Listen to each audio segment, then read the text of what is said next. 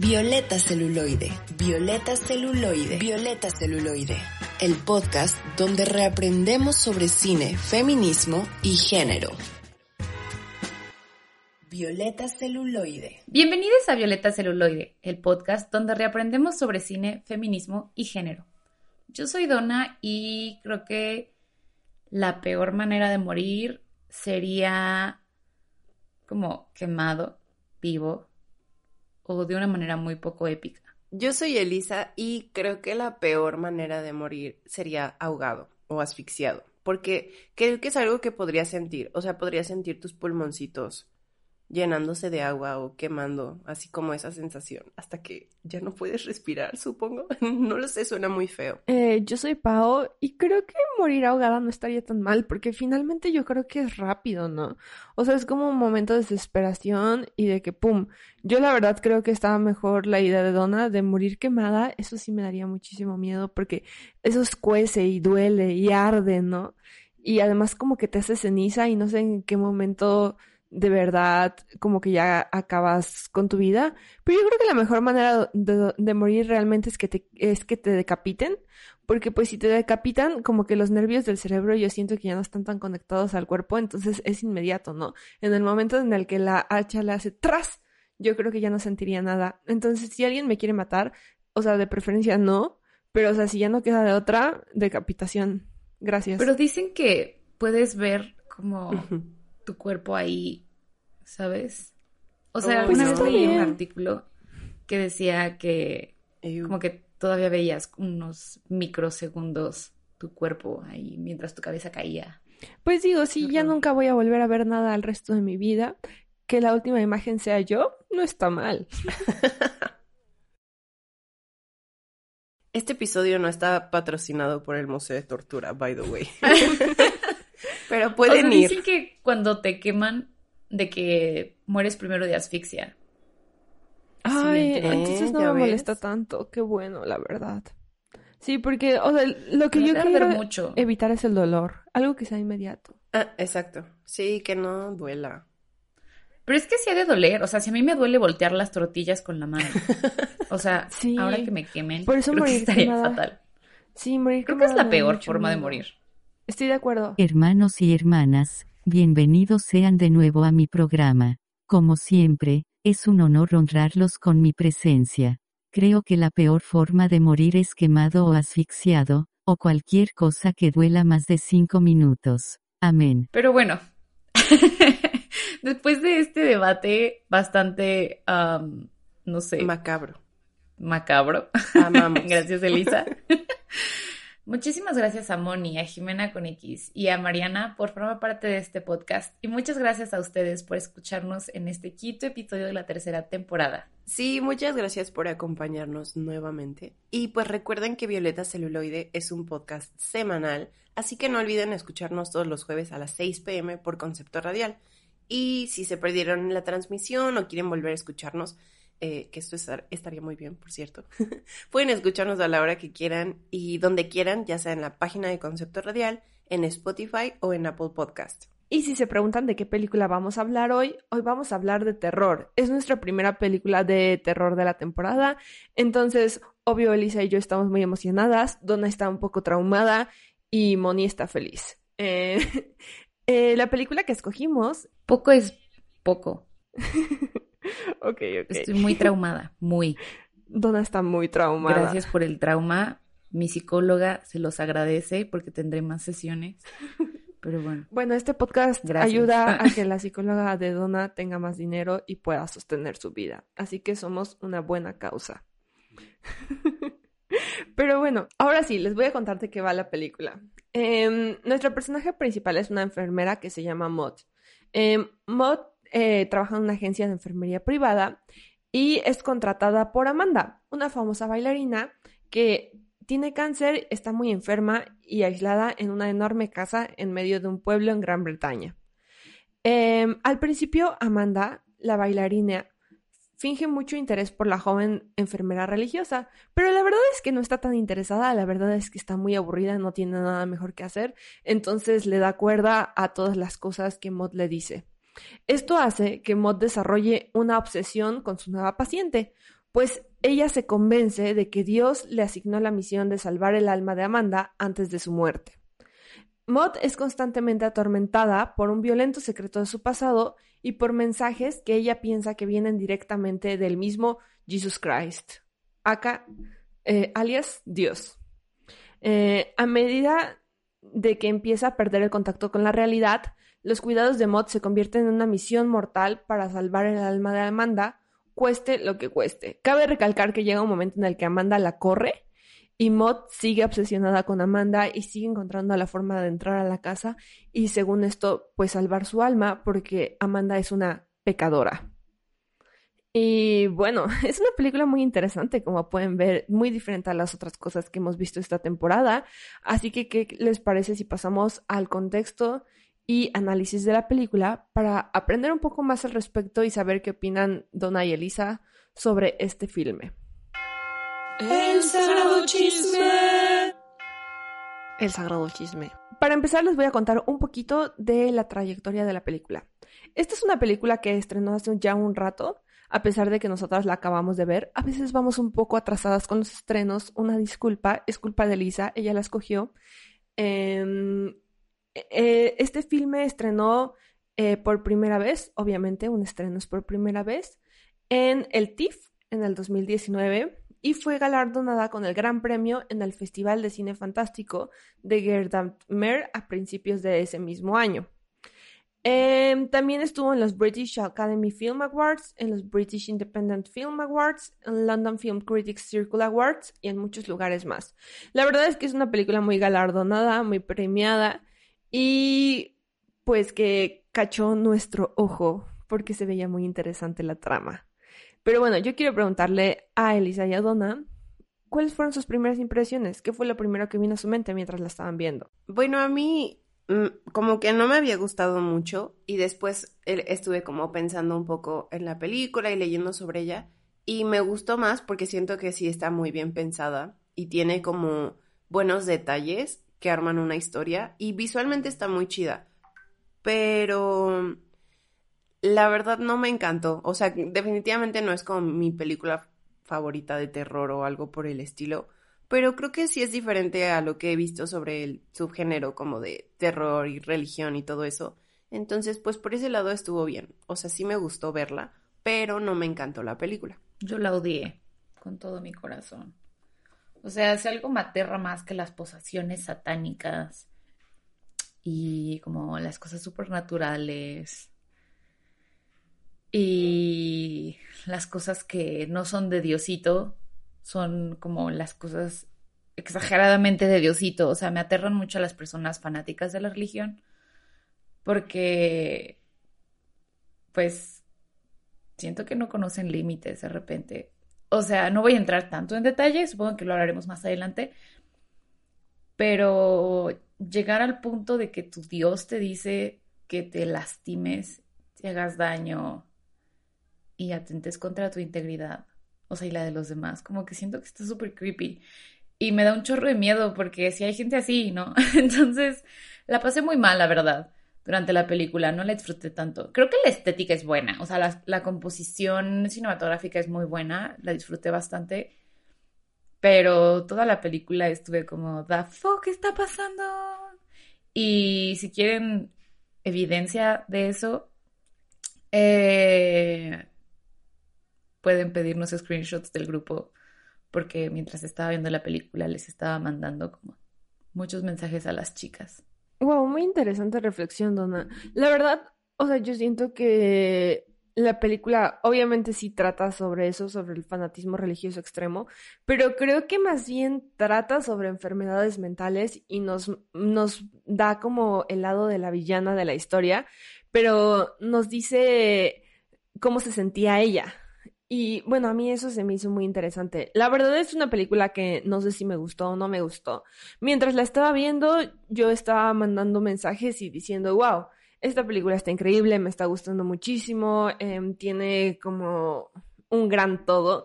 Para empezar, eso que dijo Donna de, de que el diseño de producción está padrísimo, concuerdo, o sea, de verdad es como uno de los mejores artes que he visto en mucho tiempo en películas de terror. Está muy, muy bien hecho. Me encantan los efectos especiales de las distorsiones de caras, o sea, en sí la estética de la película me parece maravillosa. Y la idea de la película en sí me pareció muy buena, pero también creo que es una película que cuenta historias que ya se han contado muchas veces y que caen en los mismos tropos que, que ya tenemos, ¿no? Pero me gustó, o sea, la verdad es que la disfruté, la verdad es que me gusta el terror, entonces, pues es una película que, que me pareció una buena película, pero yo sé que tiene cosas como que pueden pues sí, o sea, te pueden hacer sentir mal. Y también, por ejemplo, creo que tiene una escena de violación que yo sentí que no aportaba tanto a la trama. Y, pues sí te hace pensar como de que, hmm, eh, ¿hasta qué punto eh, las películas de terror deberían de como que meter todas estas cosas? No lo sé. O sea, de que la verdad es que la disfruté. Mi primera impresión cuando la terminé de ver fue, wow. Pero no es mi película de terror favorita. Tengo otras películas de terror favoritas que simple y sencillamente no son esta. Pero siento que es un, es un gran e, intento. Pero también entiendo perfectamente el punto de Donna. Porque sí siento que es una película que tiene como mucho sufrimiento. Y pues también toda esta imagen religiosa. Em, pues es algo que, de lo que ya se ha hablado mucho, ¿no? Tenemos muchas películas de terror que tocan la religión pero creo que generalmente la religión se encuentra como lo que te podría salvar, o sea, como que, ajá, como que la religión es lo que podría purificar al monstruo, pero aquí el monstruo está como, su gasolina es la religión, ¿no? Y su gasolina es su creencia en Dios, y eso es muy interesante. Sí, súper sí, o sea, justo ahorita que lo estás diciendo, es que creo que eso fue como parte por lo que, o sea, dije eso, ¿no? O sea, que me gustó verla porque creo que sí es muy diferente ese subgénero de como religious horror o terror religioso, porque precisamente casi siempre vemos estas películas de posesión, ¿no? En la que la protagonista, que siempre es una eh, mujer joven, que está siendo poseída o atormentada por algún demonio y que justo como dices, ¿no? O sea, al final es como su creencia o su fe la que la salva. Y acá creo que justo se subvierte eso, porque es todo lo contrario. Además de que es súper interesante porque Mod no, no venía de un trasfondo religioso. O sea, se entiende que ella creció como en un, en un contexto secular y pues ella no es que fuera fanática de la religión desde antes. Y, todo su fanatismo y como su nueva fe viene de un accidente que pasó cuando ella estaba trabajando en un hospital, yo creo.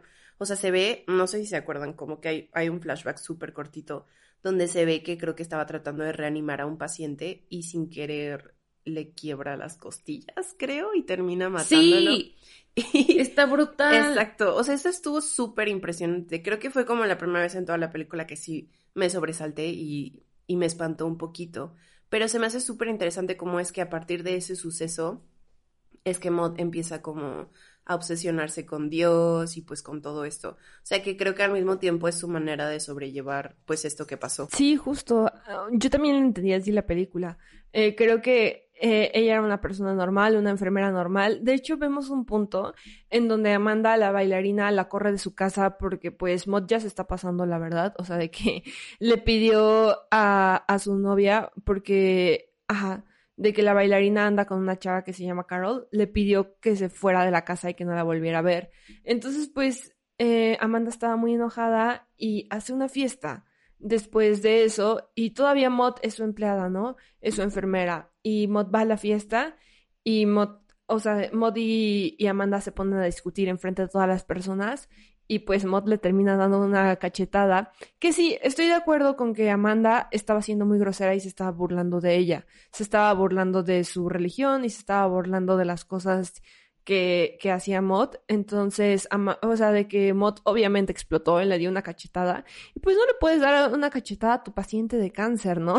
obviamente te van a... A tu jefe en general. Obviamente te van a quitar el trabajo. Pues le quitan el trabajo y en ese inter, en el, entre en el que Mod como que eh, ya se, eh, o sea, de que se dedica completamente a, a Dios, digamos, pero pues no es un Dios real, es como, o sea, bueno, o sea, me refiero a que no es como que Dios realmente le está hablando, ¿no? O sea, yo interpreto que todo está en su cabeza y que esto de las voces que escucha más bien es su forma de lidiar con el pasado, ¿no? O de no lidiar con el pasado. O sea, tal vez es su forma de no pensar en lo que pasó, porque vemos que esto de que, le, o sea, ahora sí que le tronó el pecho a una persona, pues es algo que, que la persigue. Pero bueno, en este inter entre que Amanda la corre de la casa y ella encuentra la manera de volver a entrar a la casa de Amanda, eh, vemos que trata de llevar una vida social diferente a la que nos esperaríamos de ella. O sea, vemos que empieza a ir a antros, vemos que pues tiene sexo con muchas personas y uno de los vatos pues la viola, que también yo quiero hablar de eso, no sé qué opinen ustedes. Em, yo leí muchas reviews de personas normales, no críticos de cine, personas como nosotras, personas que ven cine por diversión, em, que decían que esa escena era totalmente innecesaria y que pues no sé, o sea, que, que esa escena podría, o sea, que es innecesario poner ese tipo de escenas en las películas si no ayudan realmente a la trama. Eh, pero el caso es que vemos que Maud, eh, pues trata de llevar una vida social diferente a la que esperaríamos de una persona extremadamente religiosa en este inter entre que Amanda la corra corre y, y, que vuelve a entrar a casa de Amanda. Y eso es justo demuestra lo que dijo Elisa, ¿no? De que venía de un contexto secular y más bien la religión es su forma de lidiar con lo que está pasando. Y pues se volvió algo extremo, pero siento que no es culpa de la religión en sí. O sea, no estoy...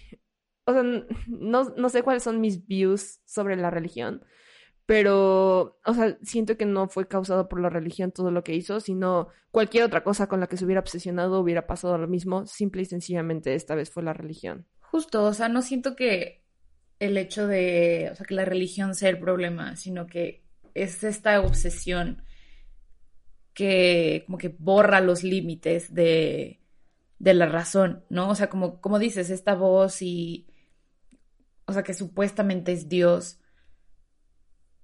y que está dentro de su cabeza, o sea, es lo que, pues, la hace perder la razón. No me gusta usar la palabra locura o loca, pero creo que sí la enloquece brutalmente, ¿no? O sea, porque vive encerrada en su cabeza para siempre. Y se disocia, se disocia muy cañón.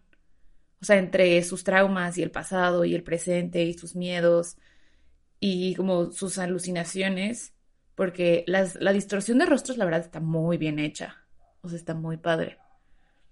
Eh, como que todo esto hace que ella, o sea, se pierda, o sea, en su cabeza. Y ahí el problema, ¿no? Y la religión solo fue como un... Pues no sé, o sea, como un puente, por así decirlo, ¿no?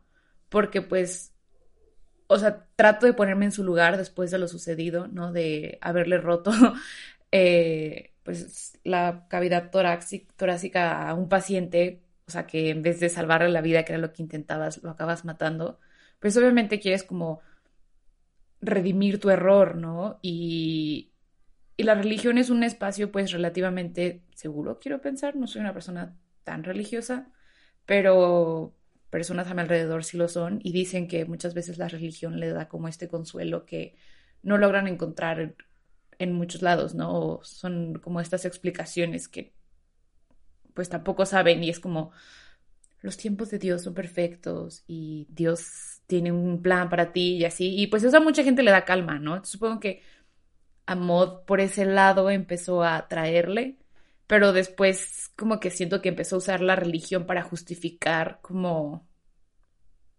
pues, lo que sentía, ¿no? Esta locura. No sé si me estoy dando a entender o los enredé. No, sí, completamente. Y es que justo es eso, o sea, es, es que empieza a utilizar como a la religión. Y bueno, ya no sé si es tanto que ya lo esté utilizando o que más bien pues ya es como un proceso que está pasando en su cabeza, ¿no? Que ya, o sea, solita se está como eh, dando la razón. Y creo que eso justo pasa cuando escucha por primera vez la voz de Dios, ¿no? O sea, ella está teniendo dudas y de repente suena la voz de Dios y le dice eso, ¿no? O sea, básicamente le da la confirmación de que está en el camino correcto y que tiene que hacer lo que tiene que hacer. Que lo que tiene que hacer, al parecer, es asesinar a Amanda, spoiler alert. Y pues también creo que vale la pena hablar de eso porque creo que también fue un momento muy, este, pues muy intenso en la película. Fun fact. La voz de Dios que se oye, disclaimer, no es la mía, es la voz de la actriz hablando en galés y con el tono distorsionado, dando otra pista de que Maud está en realidad hablando con ella misma. Pero, o sea, creo que en general lo que me gustó es, es justo eso, o sea, que, que puedes darle como varias interpretaciones a la película. Y bueno, la interpretación que yo le di, pues es obvio la que estamos discutiendo ahorita, ¿no? Que es, pues es, es algo que, que está pasando en la cabeza de Maud pero justo se me hace súper chido que podamos ver como su visión subjetiva del mundo, ¿no? O sea, todas estas como entra esto de la distorsión de caras o que a veces escucha, bueno, cuando escucha la voz de Dios o que tiene como estos, son como unos ataques o no sé, en los que ella dice que, que siente la presencia de Dios adentro de ella. Y, y pues todo esto, ¿no? O sea, que te hace dudar como de, mm, o sea, dentro del contexto de la película, ¿esto que le está pasando es real o no es real, ¿no? Pero pues al final, pues yo digo que pues no era real, ¿no? Y creo que eso se confirma con el final, que no sé si ya es hora de discutirlo porque también está muy intenso. Uy, yo digo que sí es hora de discutir el final. Es que, de verdad, personas que nos estén escuchando, el final está súper loco. Pero creo que tiene que ver con esto de que yo siento que para Mott lo que está viviendo, sea real o no sea real, es su realidad. Y siento que es una película que finalmente habla sobre la realidad. Porque para todas las personas a su alrededor, a su alrededor, eh, la realidad es la realidad donde nosotros vivimos en este momento, que es donde tenemos celulares, nos preocupamos por las cosas normales como ir al trabajo y así. Pero Mott vive en un mundo en el que Dios lo es todo.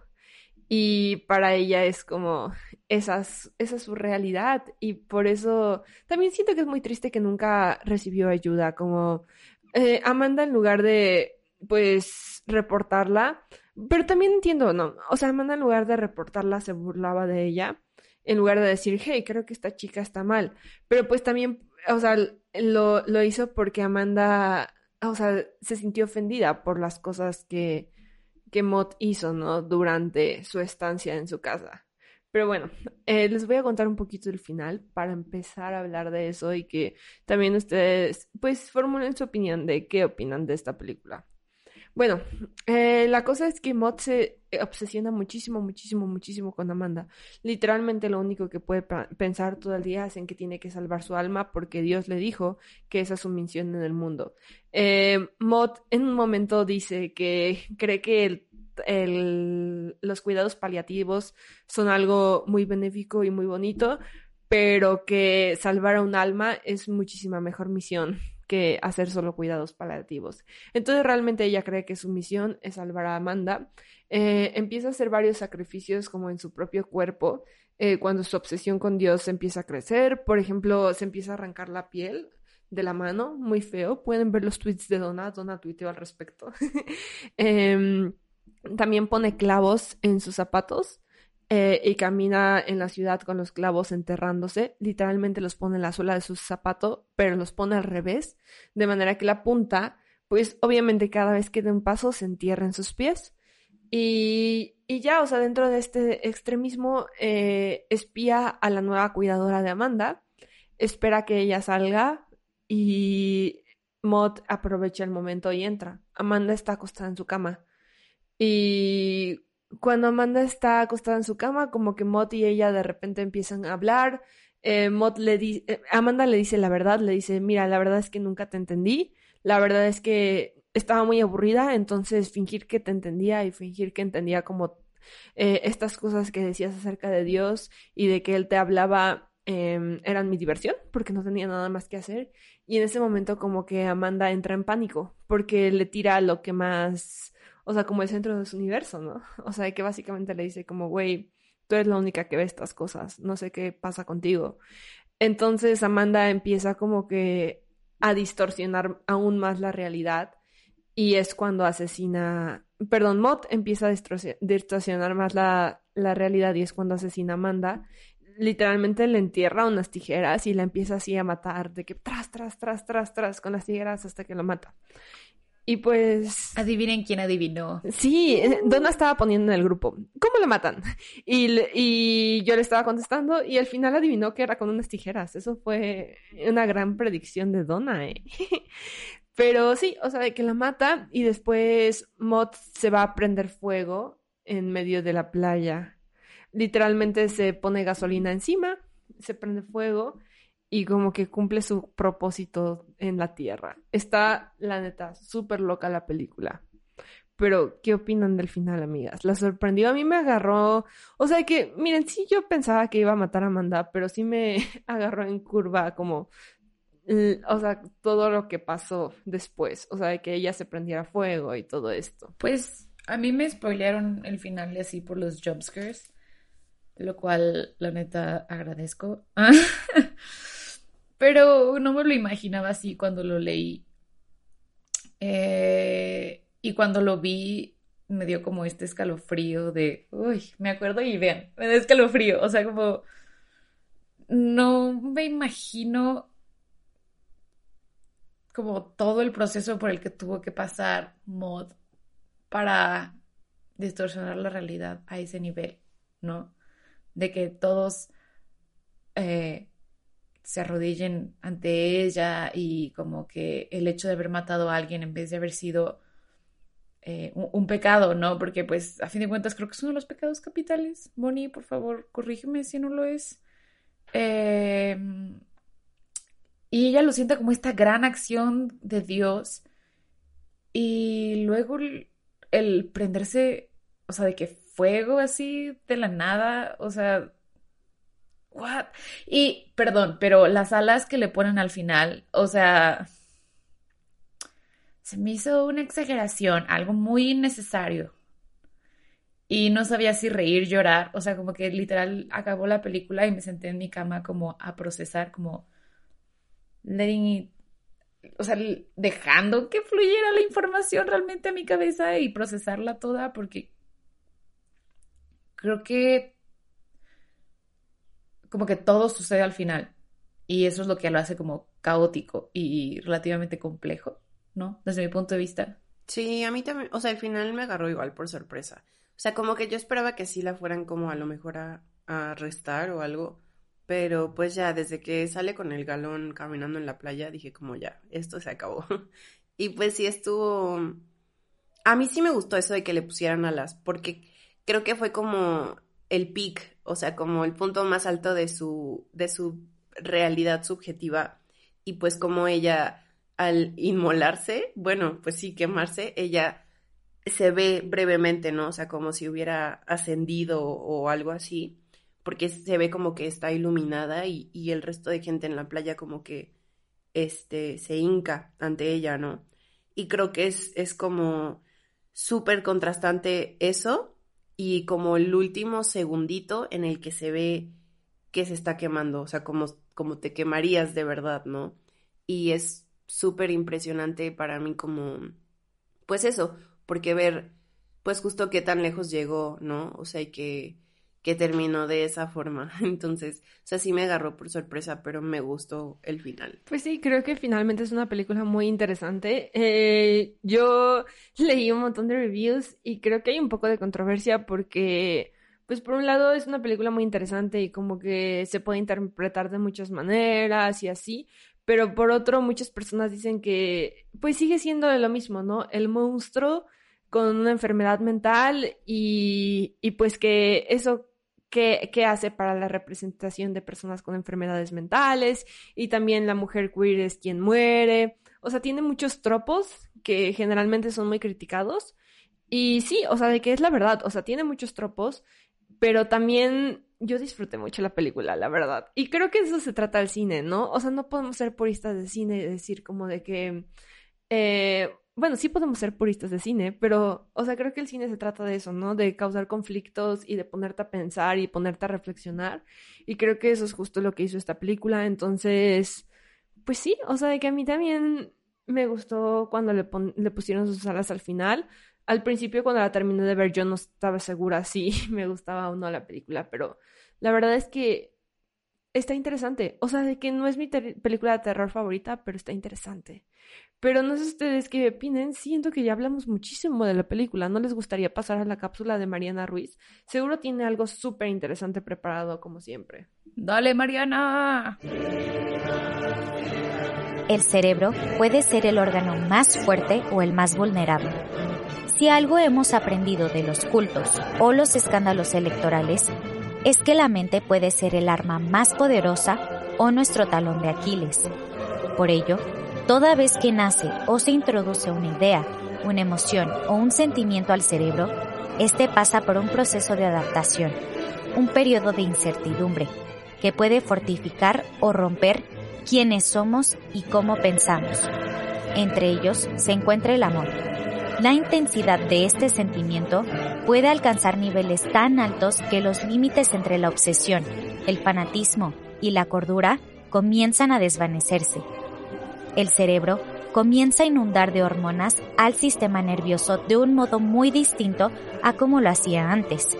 Y una nueva manera de percibir las cosas toma el control de lo que hacemos, lo que creemos y lo que decimos. ¿Quién mejor para ilustrar la línea delgada entre la manía y la prudencia que la protagonista de la cápsula de esta semana? Pues mediante su ópera prima descubrimos el control absoluto que la mente y sus pensamientos tienen sobre su hospedador. Rose Glass es una directora y guionista británica nacida en Londres en 1990 y criada en la provincia de Essex. Su primer acercamiento con la esfera cinematográfica fue a los 13 años cuando sus padres trajeron a casa una cámara de video. La cineasta se describe como una persona solitaria, pero con un par de amigos que compartían su pasión por las películas. Asimismo, fue a esta edad que Glass fue introducida al mundo del gore y el cine de terror. Su padre, al escuchar su interés por la producción cinematográfica, le dio una copia de Eraserhead de David Lynch y dijo, esta es la única película de la que me he salido de la sala y no la entendí, pero si quieres hacer películas, tal vez te guste. Otros largometrajes que también considera que influyeron en su preferencia por este género fueron los primeros filmes de horror de David Cronenberg y Pie de Darren Aronofsky.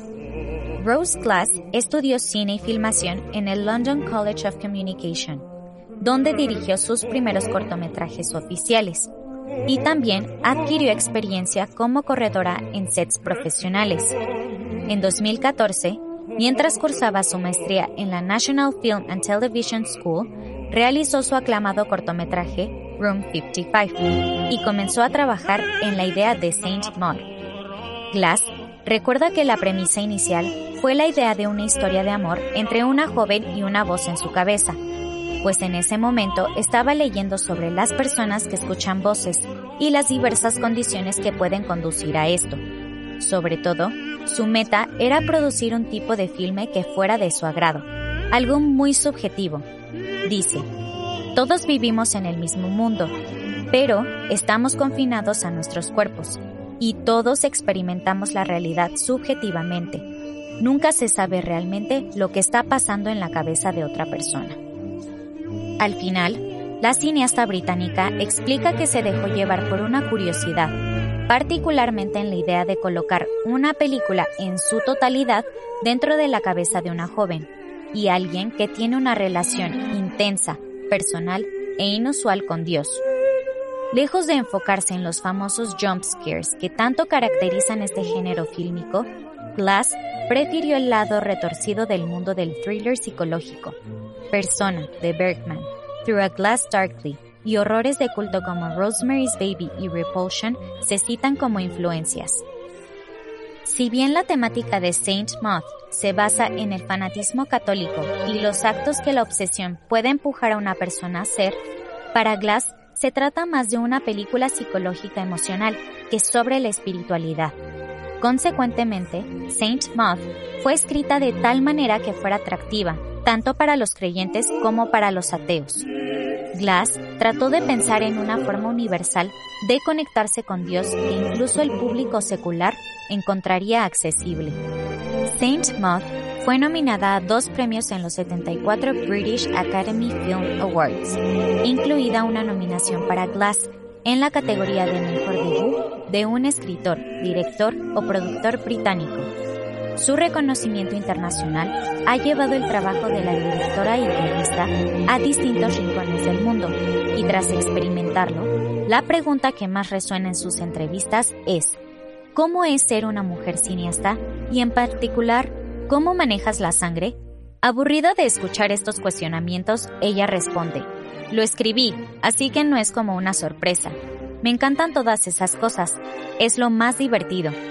Pese a que con el transcurso de los años, la apertura a distintas voces en el cine ha sido más prominente, la dirección de un filme encabezada por una mujer, y más si el género es gore o terror, continúa causando disonancia.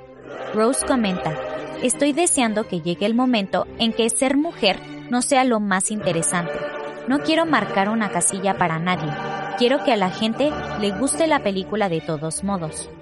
¿Ustedes creen que el cine de terror hecho por mujeres tiene una sensibilidad diferente al realizado por hombres? Glass opina que las mujeres no tenemos una mirada especial hacia el horror, ni que las películas de dicho género tengan que estar comprometidas a una mirada femenina. Se tiene una concepción que el cine de terror dirigido por mujeres es algo del nuevo siglo, pero, de acuerdo con Rose Glass, la realidad es que desde hace tiempo existen otras propuestas. El rol de la mujer en el terror no es algo novedoso, pues desde Ari Aster hasta personajes como Carrie, el exorcista y el bebé de Rosemary, todas ellas son figuras importantes dentro del género, citando a Rose Glass. Cuando hablamos de grandes nombres en el terror, en realidad estamos hablando de personalidades, no de géneros.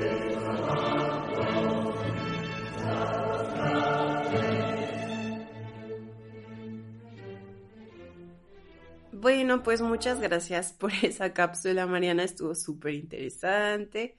Y pues nada, ahora pasamos casi a nuestra este, penúltima sección, que es intertextualidad, y es donde les hablamos de aquellas otras obras que vinieron a, a nuestra mente mientras veíamos esta película. Intertextualidad, el cine que encuentra su reflejo. Entonces, pues no sé, ¿a cuáles películas les recordó? Ay, la verdad es que yo voy a compensar, compensar de que llevo dos episodios sin dar recomendaciones y ahora les voy a dar cuatro. Si no caben en el Instagram, no se preocupen. Serán un secreto para las personas que escucharon el podcast, pero las diré todas. Eh, para empezar, me recomendó, me, me recordó una de mis películas favoritas, que es La Cumbre Escarlata. Y esto no realmente por la historia, pero más bien por como que la estética. Siento que la estética me recuerda a esta película. El diseño de producción de ambas está muy bien hecho. Son películas muy diferentes, pero como que los colores oscuros y el ambiente son muy parecidos. Eh, también me recordó a otra película de A24 que se llama La Bruja, que seguramente han visto, escuchado, es súper famosa. De hecho, en una clase me hicieron verla y analizarla con Mariana. No hicimos el mejor análisis del mundo, pero es una gran película y también me recordó mucho a ella porque siento que es algo que vemos mucho, ¿no? O sea, como esta mujer blanca que tiene algún tipo o de maldición o enfermedad mental o algo le pasa y es la protagonista de la historia de terror, pues sí, o sea, de que por eso la recomiendo. Em, y también yendo en esa misma línea, me recordó a una película que acaba de salir en Netflix hace poco, que se llama Fear Street, que seguro también la han escuchado, la han visto, súper famosa trilogía, y me recordó más que nada la parte 3, igual por lo mismo, o sea, de que la, la protagonista y no sé, es una película que me gustó mucho, la verdad. Pero por último, eh, la película que más les recomiendo el día de hoy es Suspiria. Pero la original, por favor, la nueva no me gusta nada.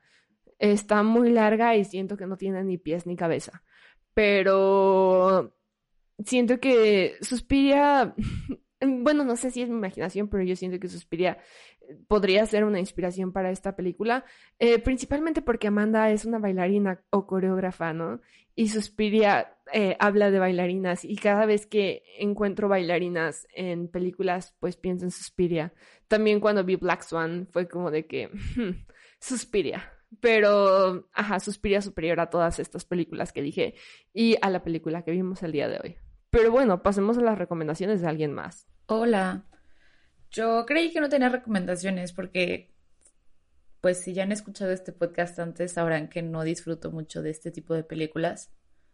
Y ahora escuchando como el análisis de esta película, supongo que es porque a lo mejor identifico ciertas cosas de esos personajes en mí. Pero, ajá, perdón, no, esto es para otro tipo de sesión.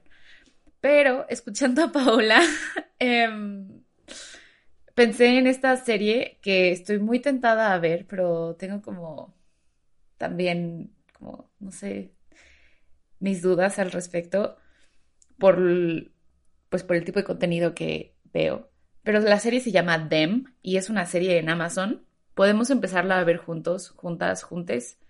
Eh, y podemos comentarla si gustan. Pero es una serie de una familia, pues, negra básicamente, que llega a, vivir a un vecindario en Carolina del Norte. Y literal todo es, o sea, todos ahí son blancos. O sea, es como medio creepy porque como que hay un conflicto ahí. Em, pues medio clasista y supongo que medio racista, ¿no? Eh, y como que ese tipo de conflictos siento que podrían llegar a pasar y pasaron dentro de la historia. Entonces creo que está interesante porque además lo mezclan con cosas supernaturales y así. Creo que quiero ver, quiero ver qué tal resulta eso, se ve interesante. Y ahorita que también eh, Pau mencionó el cisne negro, justo estaba yo también pensando como, pues el cisne negro podría aplicar. Entonces, esa sí la vi y me gustó mucho, también me dejó como pensando mucho tiempo. Entonces, pues sí, vean el cisne negro. Hoy yo soy la que no trae recomendaciones, porque pues, o sea, sí he visto como películas como que hablan igual de religión y terror, pero la verdad no es como, no tengo como ninguna buena ahorita que, que no hayan dicho ya ustedes y que quisiera recomendar. Entonces, doy un por dos a Suspiria porque creo que justo tiene ese mood que me recordó mucho en, en Saint Maud. Y pues sí, creo que realmente sería la única que tengo hoy para recomendar. Yo también les tengo muchas recomendaciones.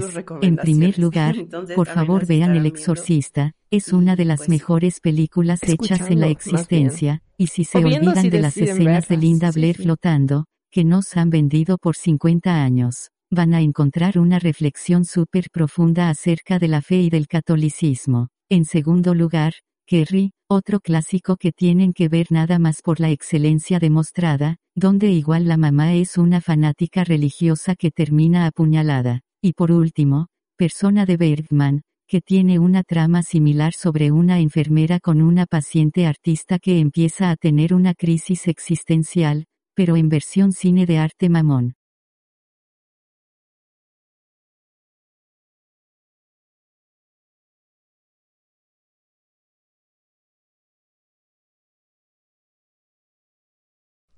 Sí, la verdad es que si ven alguna de las recomendaciones, tanto de este episodio como de pasados y futuros, coméntenos, cuéntenos al respecto. Digan como, no, ¿por qué recomendaron esta basura? O saben qué, super 10 de 10 a su recomendación. Y así, higo con chocolate. Y pues, ajá, escríbanos. Sí, nos gusta mucho que nos digan que las cosas que vemos son basuras y podemos mejorar nuestros gustos. Eh, pero bueno, hemos llegado al final de este programa y si no nos escuchan seguido, les cuento de qué trata nuestra conclusión. Eh, cada vez que acabamos un episodio, eh, la película que vimos del día, la película que vimos ese día, pasa por nuestro ranking de violeta celuloide. Eh, para poder evaluar mejor las películas decidimos crear nuestra propia escala, la Igo Escala. Eh, si no la conocen aún, les cuento cuáles son los escalones que lleva. El primero y el más bajo es el higo podrido. Un higo podrido significa que es una película pésima, horrible, la odiamos, no la queremos volver a, ver y no se la recomendamos ni a nuestro peor ex. Eh, un higo verde es que tiene una buena intención, pero le faltaba algo, estuvo mal desarrollada. No es un higo podrido, pero todavía le falta madurar un poquito. Entonces, no es una película que le súper recomendemos. Después del higo verde viene el higo maduro. Un higo maduro significa que es una buena película, pero está limitada. No es de nuestras películas favoritas, pero realmente es una película que sí les recomendamos. Probablemente si tienen gustos similares a los nuestros van a disfrutar.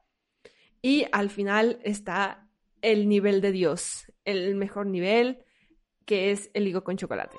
Un higo con chocolate significa que es una película superior, que supera nuestras expectativas, que es maravillosa, increíble, podríamos ver 10 veces más y estará en nuestro corazón para siempre.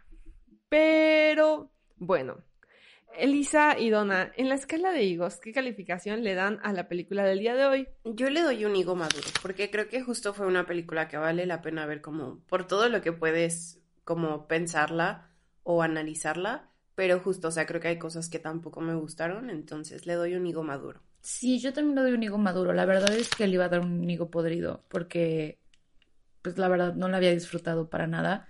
Pero realmente ahorita, mientras comentábamos al respecto, me di cuenta que había muchas cosas que se podían rescatar, ¿no?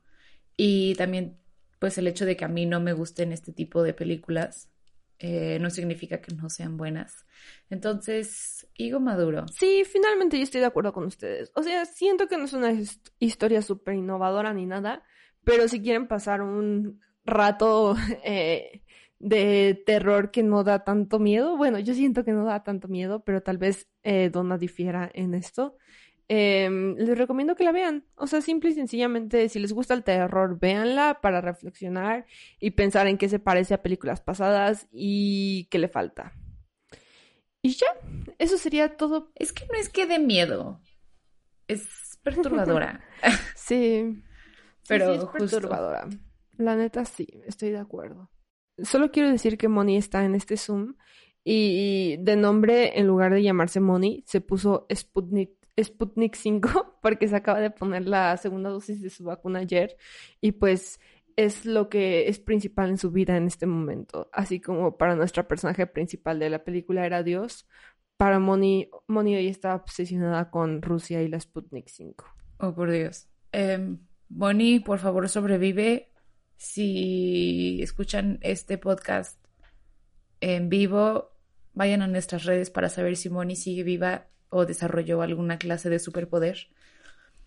Eh, pero, pues sí, ese fue el aviso parroquial. Hermoso y bello público, este es un anuncio a la comunidad, si no lo han hecho vayan a vacunarse y por favor sigan cuidándose, no se ha acabado la pandemia y disfruten de nuestras recomendaciones mientras me termino de morir, o de convertirme en un agente ruso. En otras noticias, queremos recordarles que nos pueden seguir en redes sociales. En Instagram y Twitter nos encuentran como arroba violeta celuloid o violeta celuloid En alguna no viene la E porque no nos cupieron los caracteres, lol.